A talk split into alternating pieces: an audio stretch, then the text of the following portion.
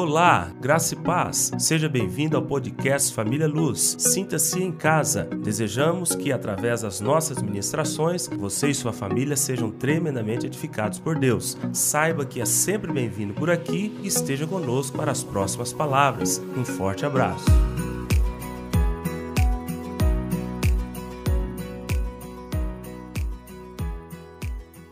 É, vamos abrir em Gênesis capítulo 12 e continuar e concluir, melhor dizendo, nós concluímos hoje é, dessa série Primeiros Passos. Estamos falando dessa chamada de Abraão e nós, desde o início de janeiro, fizemos o mês de dezembro, falamos sobre recomeço e hoje, e esse mês, estamos falando dos primeiros passos né, de uma vida de vitória. É, diz assim, Gênesis capítulo 12, a partir do versículo 1. Diz assim: Ora, disse o Senhor a Abraão: Sai da tua terra, da tua parentela e da casa de teu pai, e vai para a terra que te mostrarei. De ti farei uma grande nação, e te abençoarei, e te engrandecerei o nome. Se tu uma bênção, abençoarei os que te abençoarem amaldiçoarei os que te amaldiçoarem. Em ti serão benditas todas as famílias da terra. Partiu, pois, Abrão, como lhe ordenara o Senhor, e Ló foi com ele. Tinha Abrão setenta e cinco anos, quando saiu de Arã. Levou Abrão consigo a Sarai, sua mulher, e a Ló, filho de seu irmão todos os bens que haviam adquirido e as pessoas que lhes acresceram em Arã. Partiram para a terra de Canaã e lá chegaram. Atravessou Abrão a terra até Siquém, até o carvalho de Moré. Nesse tempo, os cananeus habitavam essa terra. Apareceu o Senhor a Abrão e lhe disse: Dar-te-ei, darei à tua descendência esta terra Ali edificou Abraão um altar ao Senhor, que lhe aparecera, passando dali para o monte a oriente de Betel. Armou a sua tenda, e ficando Betel ao ocidente e Ai ao oriente. Ali edificou um altar ao Senhor e invocou o nome do Senhor. Depois seguiu Abraão dali, indo sempre para o Negev. Amém? Nós falamos na última semana sobre a consagração nós fizemos a sequência desde o chamado, no versículo 1, até a construção, a edificação dos altares por Abraão, e fomos até o capítulo 17, quando Deus ratifica a sua aliança, confirma a sua aliança com esse homem, fazendo uma mudança do seu nome, assim como o Senhor fez em nossas vidas, nos dando um novo nascimento e entrando em nós pelo Espírito Santo. Assim aconteceu com Abraão. A aliança foi confirmada quando Deus passou a ser parte do nome desse homem, de Abraão para Avraham, de Sarai para Sara. É Deus entrando no nome tanto de Sara como de Abraão. E ali Deus estabelece de fato e confirma a sua aliança com esse homem chamado lá no capítulo 12, versículo 1. Nós falamos também que Abraão é, vivia numa terra onde havia idolatria, onde havia confusão. Este homem, ele é chamado no capítulo 12, não se fala mais do que aconteceu, de como era a vida deste homem até o chamado no capítulo 12, versículo 1. Mas era um homem de 75 anos. Então ele tinha uma história. Ele tinha uma vida, ele tinha uma caminhada. Abraão é chamado pai exaltado, um pai exaltado sem filhos, né? E Deus faz dele pai de nações.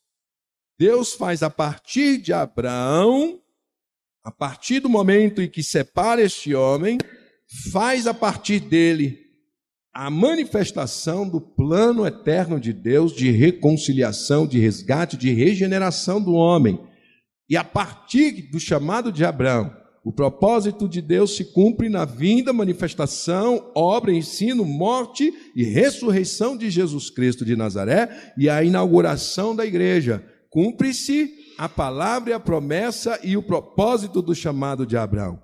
em ti serão benditas todas as famílias da terra. Não uma nação, não apenas um povo, mas a partir desse povo que Deus separa para si, todas as nações, famílias da terra estão no alvo de Deus. E em Cristo, todas elas agora podem ter um relacionamento com o Deus Todo-Poderoso, o Adonai, o Criador de todas as coisas, aquele que, quando chama, dificilmente é possível resistir.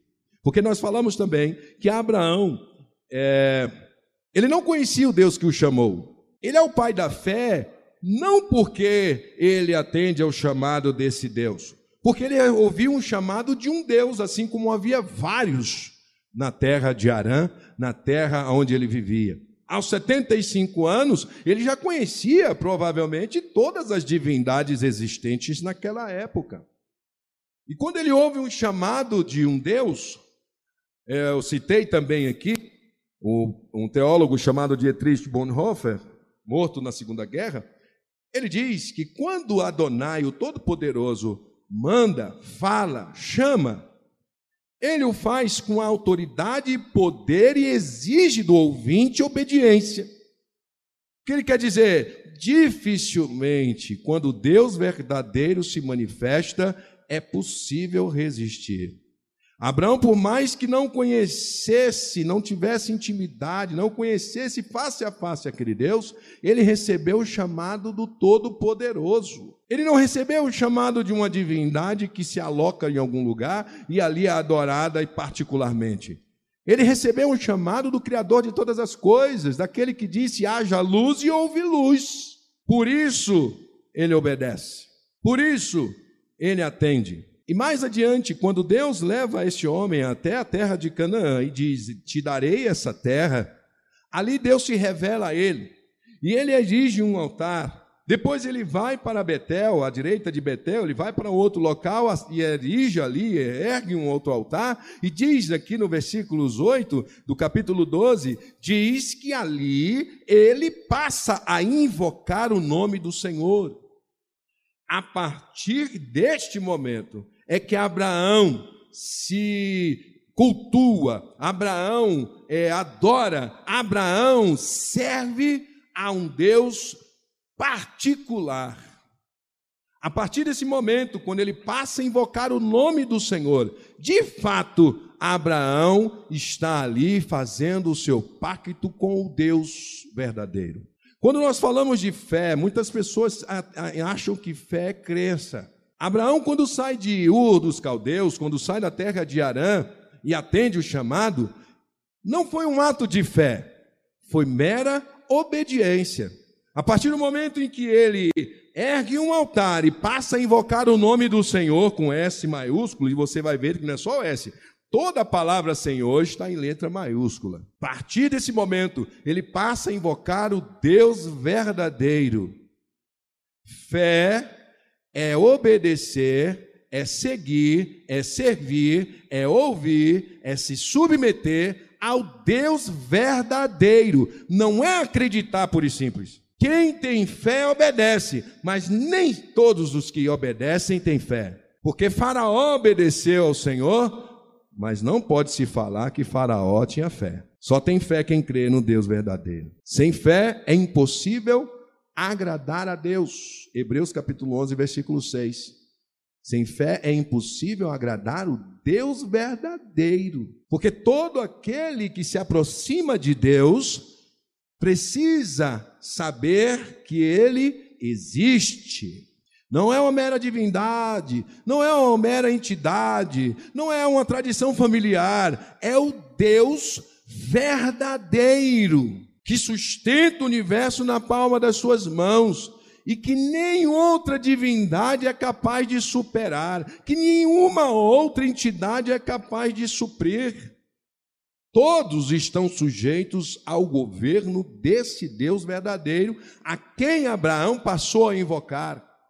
No momento em que ele teve a visão da promessa, no momento em que esse Deus se revela ele passa a invocar e ele se consagra a esse Deus. A partir desse momento que ele passa a invocar o nome do Senhor, ele está dizendo: Eu sou teu e o Senhor é o meu Deus. Saí da terra de Ur dos Caldeus por uma chamada irresistível, porque feita pelo Todo-Poderoso, mas naquele momento eu não o conhecia. Mas no momento em que ele se revela a mim, ergo um altar e me consagro a ele. Isso é fé. A partir desse momento, tudo que ele faz é por fé. Porque ele sabe agora o Deus a quem ele está invocando, o Deus em quem ele está confiando a sua vida. Portanto, obediência não é um ato meramente, é, não é um ato de fé na sua essência. Quem tem fé obedece.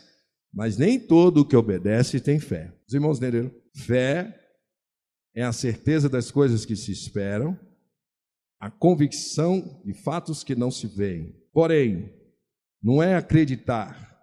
O que, que é fé? Quando lá em Hebreus 11, 1 começa a explicar. Não é fé eu fechar o olho aqui e sair andando achando que Deus vai correr de onde Ele está e colocar uma ponte debaixo dos meus pés.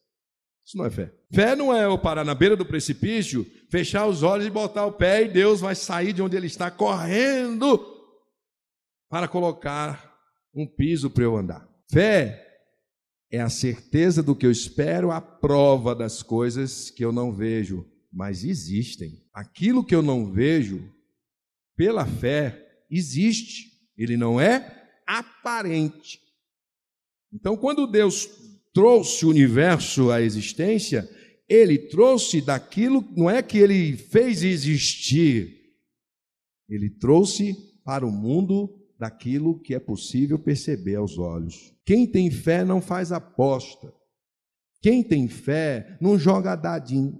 Quem tem fé não põe o pé no precipício, confiando, esperando que Deus vai colocar um pavimento debaixo dos seus pés. Isso é irresponsabilidade. Nem Jesus fez isso. O diabo chegou lá, colocou ele no alto, no pináculo do templo e diz: Atira daqui abaixo, porque a palavra do Senhor diz que ele dará ordem aos seus anjos ao seu respeito e tomará pela mão. Jesus não pulou, porque ele ia se esborrachar lá embaixo. Não é produto de fé as apostas que muitas vezes nós fazemos. Então Abraão sai da sua terra por um mero ato de obediência e passa a caminhar em fé no momento em que Deus se revela a ele e ele se consagra a esse Deus. Aí a sua caminhada é uma caminhada de fé. Pois bem, no versículo 4 diz que ele partiu. Estamos falando de recomeços. Estamos começando o ano de 2022 e todos nós, eu creio, tem expectativas quanto a esse ano que está pela nossa frente. O ano é dividido em 12 meses, e ainda bem, porque a gente tem um momento de refletir, tem um momento de se preparar, tem um momento de se planejar. E nós fizemos isso em dezembro, como eu falei na semana passada, e agora em janeiro é hora de dar os primeiros passos, sabendo que existe um ano pela frente, sabendo que existe uma jornada pela frente. Nós precisamos sair do campo das expectativas nós precisamos sair do campo das suposições, nós precisamos sair do campo da imaginação e precisamos partir, ter atitudes práticas, para que nós possamos ter uma jornada vitoriosa. É preciso tomar decisões, é preciso se posicionar, é preciso obedecer. E o Senhor nos chama para sairmos do lugar. O Senhor nos chama para nós trilharmos um caminho e um caminho abençoado por Deus. Um caminho que Ele já estabeleceu diante dos nossos olhos. E nós, pela fé, iremos palmilhar esse caminho segundo a vontade de Deus. Mas é preciso tomar decisões, é preciso sair do lugar, é preciso atitude a partir de agora. Nos consagramos, entendemos que o Senhor nos chama, entendemos que Ele faz promessas, entendemos que Ele nos mostra a promessa, ainda que de forma uma amostra daquilo que Ele há de nos fazer. Nós nos consagramos a este Deus, reconhecemos que só Ele pode fazer prosperar o nosso caminho, mas nós precisamos partir. Nós precisamos sair do lugar que Ele mandou sair e ir para o lugar que Ele mandou que nós fôssemos. Atitude. É a palavra de hoje. Partiu, pois, Abraão. Mas diz também no versículo 4 que Ló foi com ele. Ló, seu sobrinho, foi com ele, seguindo a chamada, ou aquele que foi chamado. E nós vimos no versículo 1 que Deus diz: sai da tua terra, ele saiu, da tua parentela, ele carrega um parente. E esse parente vai trazer muitos problemas para ele. Há um momento em que eles se separam no capítulo 3, logo em seguida começa a dar confusão. Porque os pastores de Ló, eles tinham muito gado, reuniram muitos bens, porque Deus abençoou Abraão. E começou a ter contenda né, entre os pastores de Abraão e os pastores de Ló. E aí Abraão, por uma circunstância, porque Deus faz isso, a gente toma decisões erradas e Deus, por muitas vezes, permite que a gente enfrente dificuldades, para que nós possamos ajustar o chamado. Eu vi uma definição interessante. Existe a diferença de luta, luta e tribulação. A gente muitas vezes confunde tribulação com luta. Luta é a nossa luta contra a carne, contra o diabo, contra as obras do inferno. E tribulação são as consequências das decisões erradas que tomamos. Quando nós tomamos decisões erradas, aí nós enfrentamos tribulação. E este homem enfrentou diversas, porque tomou uma decisão errada, carregou um parente quando não deveria. Ele carrega Ló. E aí começa a ter contenda. E aí eles se separam no capítulo 13. Mais adiante, ele começa a ter, ele ouve notícias de que Ló tinha sido levado cativo na guerra dos cinco reis contra os quatro reis. Ele estava em Sodoma, e aí o, a, a, o rei de Sodoma juntamente com o rei, é, outros, três, outros três reis foram subjugados e Ló foi levado cativo. Chegou ao conhecimento de Abraão e Abraão foi lá tentar ajudar e levantou os 318, venceu aqueles, resgatou Ló, entregou os dízimos dos despojos para Melquisedeque e depois Deus confirma mais uma vez essa aliança e diz que ele vai ter um descendente. Né? Depois Ló ele é, Deus vai destruir Sodoma e Gomorra e Abraão intercede por Ló, né, diante de Deus. E Deus vai, manda o anjo lá para tirar Ló daquela cidade. E os anjos tiram ele de lá e Deus manda fogo e enxofre sobre aquelas cidades, elas foram dizimadas. Logo em seguida, as suas filhas, ele, ele perdeu a sua esposa, que ela olhou para trás, virou estátua de sal, e aí as suas filhas resolvem, por não ter marido, resolvem fazer do pai o seu marido. E aí tem relações, embebedam a Ló, cada uma delas tem relação com esse homem, e nasceram os filhos, seus netos, filhos, neto, filho, filho, neto de, de Ló duas nações abomináveis que deram trabalho para o povo de Israel em toda a sua história: os amonitas e os moabitas, povo abominável, abominável, fruto de um incesto. E Abraão se afasta de Ló, mas os seus os problemas continuam. A pergunta de, de Deus para nós é: o que nós, para darmos os primeiros passos, para trilharmos esse caminho que está diante dos nossos olhos, o que nós precisamos deixar para trás, porque Abraão saiu levando coisa da vida antiga. Abraão não abandonou a sua, o seu passado. Abraão saiu levando um parente. O que nós precisamos para nos ver livres daquilo que nos embaraça? O que do passado ou do presente que nós precisamos nos desvencilhar para que a nossa caminhada seja vitoriosa? Cada um de nós aqui, acho que eu falei isso na semana passada, tem um nozinho pelas costas. Cada um de nós tem um trique-trique, um nhen um vucu-vucu, um negócio aí que a gente sabe. A gente sabe o que a gente carrega. Só nós sabemos. Que é o ló da nossa vida.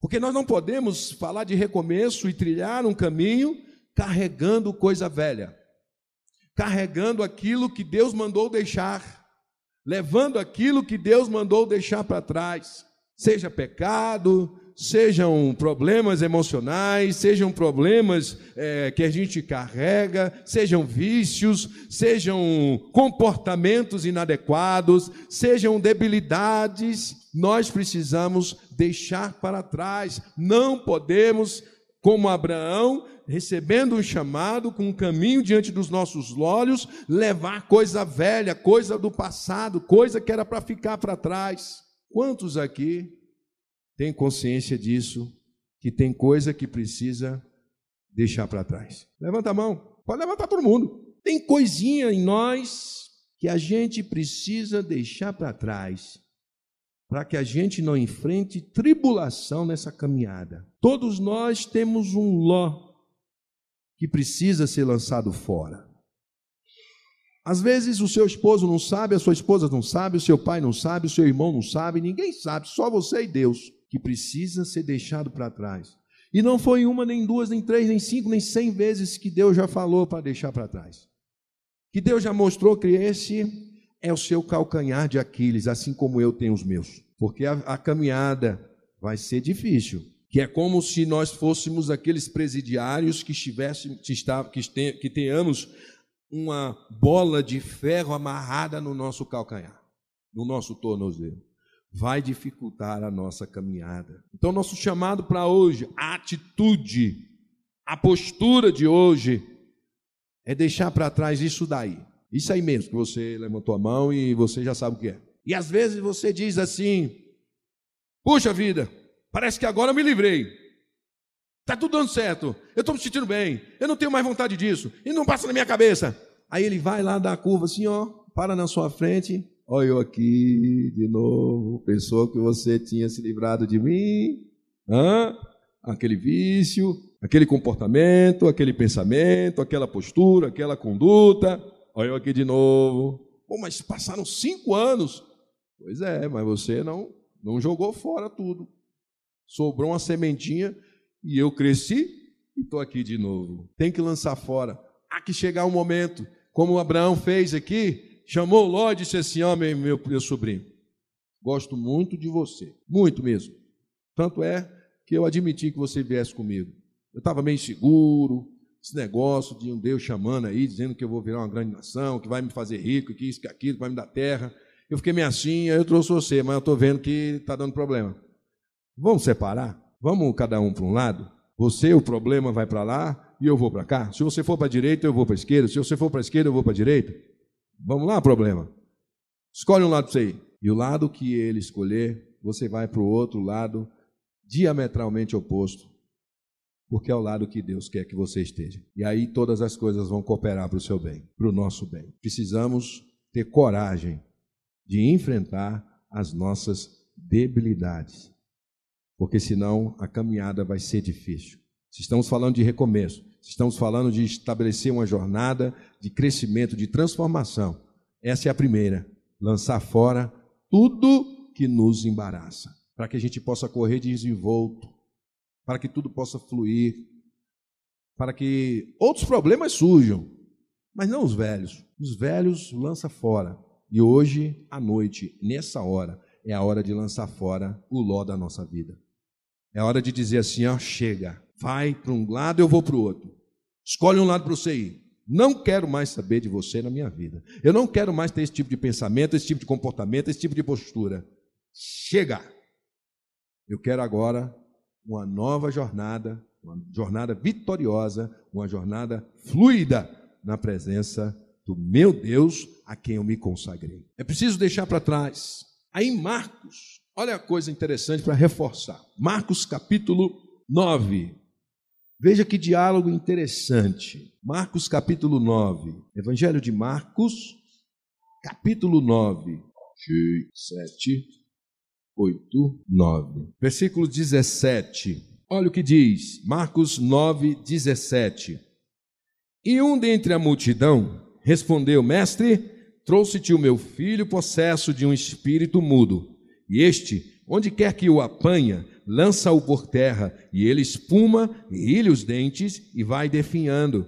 Roguei a teus discípulos que o expelissem, e eles não puderam. Então Jesus lhe disse: lhes disse: Ó geração incrédula, até quanto estarei convosco? Até quando vos sofrerei?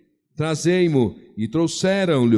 Quando ele viu a Jesus, o Espírito imediatamente o agitou com violência, e caindo ele por terra, revolvia-se espumando. Perguntou Jesus ao pai do menino: Há quanto tempo isto lhe sucede? Desde a infância, respondeu. Pergunta de Deus para nós: Desde quando isto lhe sucede? Desde quando Ló está preso às suas costas? Desde, Ló, desde quando Ló está encostado em sua vida? Desde quando, há quanto tempo isto lhe sucede? Essa é a pergunta de Deus para nós nessa noite. Para que a gente tome posição e lance fora esse ló da nossa vida. E aí o pai segue. E muitas vezes o tem lançado, versículo 22, no fogo e na água para o matar. Mas se tu podes alguma coisa, tem compaixão de nós e ajuda-nos. Ao que lhe respondeu Jesus: Se podes, tudo é possível ao que crê. Nós muitas vezes somos pegos na incredulidade. Muitas vezes nós não cremos que aquele que está diante dos nossos olhos pode todas as coisas. Por isso que sem fé é impossível agradar a Deus, porque fé é crer, confiar no Deus que tudo pode.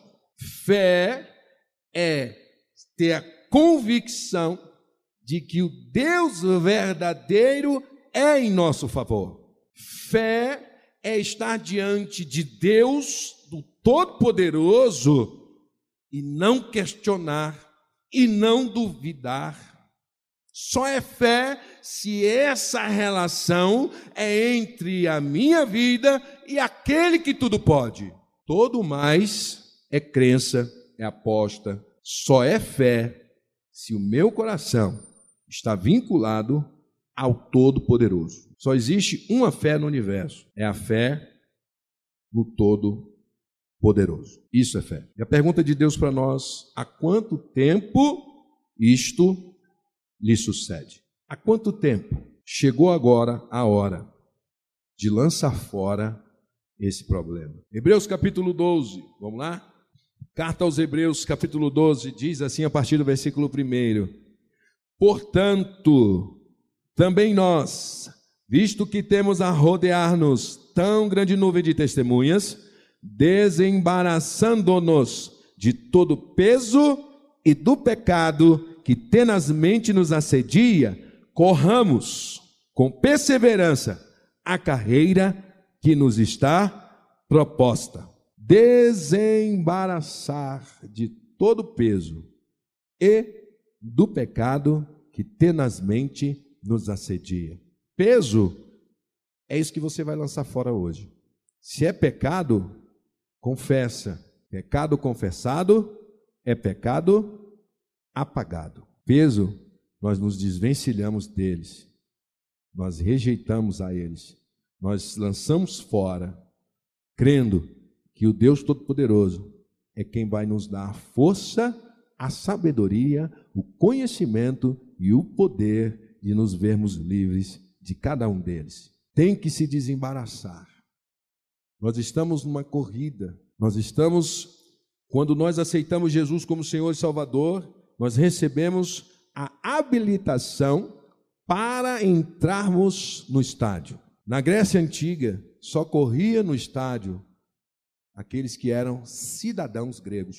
Nós somos cidadãos dos céus, aonde a carreira que nos está proposta, ela é realizada. Mas nós precisamos lançar fora o peso, porque o peso nos atrapalha, o peso nos embaraça, e nós precisamos tirar fora todo o peso para que nós possamos desfrutar de toda a herança toda boa, agradável e perfeita vontade de Deus para nós. É lançar fora cada uma delas. É não ter medo de enfrentá-las. É não ter vergonha. Tem pessoas que tem vergonha de falar qual o seu problema diante de Deus, como se Deus fosse o censurar. Deus vai libertar. Deus vai tirar o peso. Deus vai tirar o fardo. É nos pés do Senhor que nós depositamos toda a nossa ansiedade. É nos submetendo debaixo da poderosa mão de Deus que aquilo que nos aflige, nós depositamos sobre Ele. É todo esse argumento que o diabo muitas vezes usa para nos envergonhar quando nós estamos no meio dos nossos problemas recorrentes. Não são problemas que nós enfrentamos circunstancialmente. Eu estou falando daquilo que vira e mexe, passa na frente da gente. Virou, mexeu, está acontecendo. Ah, não, agora eu sou uma pessoa. É... Eu sou uma pessoa mansa. Eu era uma pessoa irada, aborrecida mal-humorada, era uma pessoa agressiva, mas agora eu estou bem. Vou contar uma história aqui engraçada. Tem pessoas que são assim. Eu fui no aniversário de um colega lá em Rio Verde, quando eu trabalhei lá, e ele é meio estranho, né? Meio assim. Aí foram brincar com o time dele no dia do aniversário dele, Danilo.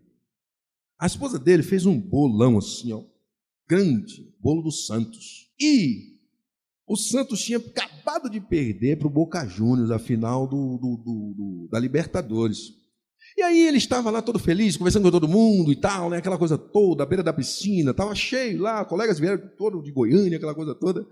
E aí alguém falou assim, fulano, escreve boca no bolo dele, assim, ó, com um palito, escreve assim, boca. E ele estava feliz, aquela coisa toda. E aí, rapaz, o colega foi lá e aí foram dizer para ele, eu só ouvi, eu estava junto do bolo, assim, ó, eu só ouvi o barulho lá de dentro. Eu não acredito! Eu não acredito! Eu não acredito! Esse homem veio, ele olhou para o bolo assim, rapaz, ele pegou o bolo e brau, foi bolo para tudo quanto é lado. E ele entrou em casa, aí todo mundo assim, como é que você faz um trem desse? Você é maluco? E ele entrou em casa, acho que não sobrou nada em pé lá. Aí daqui a pouco vem a esposa dele, o que, que foi? O que, que foi? Não, gente, não faz isso. E corre lá dentro. Pá, pá, pá, pá. Aí passou uns cinco minutos. Meu filho, ele vai sair de lá com a faca, com a arma, com a espada ninja, alguma coisa. Vai ter uma chacina aqui dentro hoje. Eu não quero ver, eu não gosto de ver sangue, eu não posso, eu vou cair duro aqui. Ele não vai precisar nem me matar, que eu vou morrer aqui antes de ele chegar. De repente ele saiu de dentro. Vamos lá, gente. Hoje é dia de alegria. Hoje é dia de alegria, hoje é dia de alegria. Ei, não, não, vem cá, não. Eu fiz. Rapaz, não, não, não, não, não. Que isso, que isso? Não, hoje é dia de alegria. Eu, eu sou uma pessoa curada. Eu vi, nossa, foi milagre, é? Foi lá dentro, encontrou o anjo, né? Igual o pai de João Batista, né? Encontrou o anjo e voltou transformado, foi? Eu sou, eu sou uma pessoa curada e tal. Eu, tem gente que é assim. Tem gente que é assim, ela vai, uh, uh, aí quando ela está na, na boa, ela, não, eu sou, sou uma pessoa curada. Pisa no pé dela para você ver. Isso, o diabo tripudia, o diabo vai sapateia, ele vai envergonha mesmo. Então é disso que nós vamos nos libertar nessa noite. É daquilo que nos embaraça, daquilo que nos envergonha. Mas diante de Deus, nós vamos depositar isso agora em nome de Jesus.